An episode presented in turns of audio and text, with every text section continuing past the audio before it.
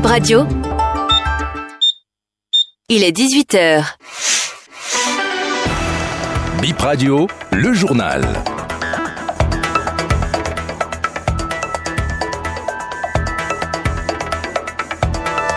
Merci de nous rejoindre sur BIP Radio pour suivre les informations du soir.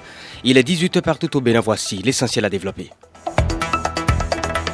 Deuil à la Fédération béninoise de football. Chantal Afonso n'est plus. Elle était secrétaire à la commission d'organisation et d'homologation de la Fédération béninoise de football.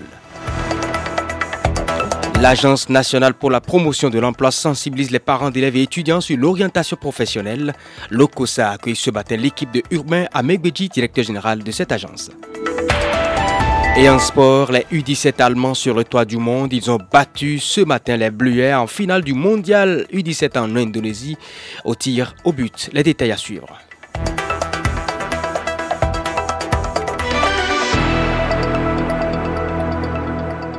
Bonne position d'écoute à chacun et à tous. La Fédération béninoise de football éplorée.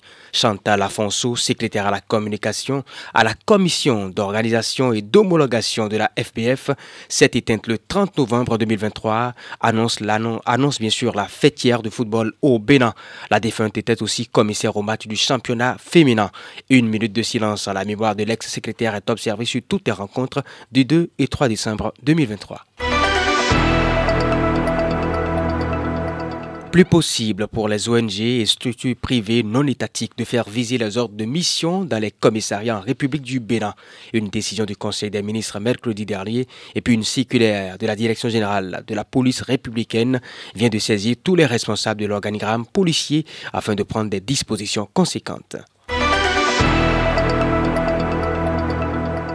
La question de l'orientation professionnelle au cœur des échanges ce matin à l'OCOSA entre les parents d'élèves étudiants et le directeur général de l'Agence nationale pour la promotion de l'emploi. Une journée par an tenue en marge de la quinzaine annuelle de cette institution. Le directeur général de l'ANPE a insisté sur l'intérêt des parents à bien orienter leurs enfants. Urbain Amegbedji, directeur général ANPE. Nous nous sommes rendus compte que les parents jouent un rôle important dans le choix de filière par les jeunes étudiants. Et nous sommes venus discuter avec les parents les conditions, les critères dont il faut tenir compte pour bien orienter les enfants. Parce que le chômeur d'aujourd'hui est bien souvent l'enfant mal orienté d'hier. Le mauvais choix de filière conduit inexorablement les jeunes au chômage et au chômage de longue durée. Et pour éviter cela, il faut endiguer le problème dès la base. Et c'est pour cela que nous venons parler avec les parents. Critères d'orientation, tenir compte du talent des enfants, tenir compte du marché du travail pour orienter les enfants. Il ne s'agit pas de vouloir que son enfant soit médecin, que son enfant soit ingénieur ou que son enfant soit avocat. Non. Est-ce qu'il en a les capacités? Est-ce que le marché du travail consomme ses formations, ses compétences? Ce sont les questions essentielles qu'il faut se poser. La séance que nous avons eue euh, nous a permis de pouvoir nous exprimer amplement, de recevoir les questions et je je crois que les populations de l'Okosa ont compris les raisons pour lesquelles aujourd'hui, pour choisir sa filière, pour orienter son enfant, il faut non seulement tenir compte de ses potentialités, de ses talents, mais il faut également tenir compte du marché du travail au Bénin, qui est un marché essentiellement tourné vers les formations, vers les métiers. Dans pratiquement trois semaines, les acteurs des écoles, collèges et lycées vont marquer la première pause de l'année et ce sera pour les congés de fête de fin d'année. Depuis deux semaines, la saison des premières productions scolaires dans les collèges fait ravage. On fait le point avec Théophile Agbe, dit directeur de CEG de Iquiles et dans le département du Plateau. Nous sommes en train de boucler pratiquement le premier trimestre de l'année scolaire, c'est-à-dire les trois premiers mois. Et à cet effet, les premières productions scolaires de l'année ont ont eu lieu. Les évaluations ponctuelles d'étapes anciennement connues sous l'appellation des interrogations écrites ont eu lieu également. Quant à l'exécution des programmes, nous sommes pratiquement euh, du 19 septembre à ce jour, nous sommes dans la fourchette de 40 euh, à 48% dans l'exécution des programmes. Et à ce niveau, nous pouvons estimer, sous réserve des appréciations des voies plus autorisées, que le programme s'exécute que les progressions sont euh, normales.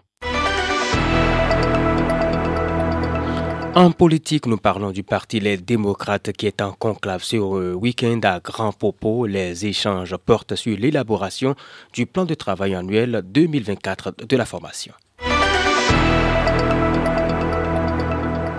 Quelques infos en sport pour vous, mesdames et messieurs. Léger réaménagement du calendrier de la prochaine Coupe d'Afrique des Nations Handball Senior Homme. Initialement prévue du 19 au 29 janvier au Caire en Égypte, elle démarre un peu plus tôt, le 17, pour s'achever le 27, 27 janvier 2024. Ce sera la 26e édition de cette canne. Et parlant maintenant du mondial des moins de 17 ans, les U17 allemands s'emparent du trophée et arrachent également la médaille d'or au thème d'un grand match. C'était ce matin une nouvelle gifle pour les Bleuets comme à l'Euro le 2 juin 2023. Les joueurs dirigés par Christian Vuck s'étaient imposés en finale de l'Euro U17 face à l'équipe de France au tir au but. Six mois plus tard, face aux mêmes adversaires, c'est encore l'Allemagne qui jubile avec une victoire en finale de la Coupe du Monde U17 2-2 au thème du temps réglementaire puis Quatre tirs réussis contre toi pour l'équipe de France. Et c'est la fin de cette édition. Merci d'avoir été là.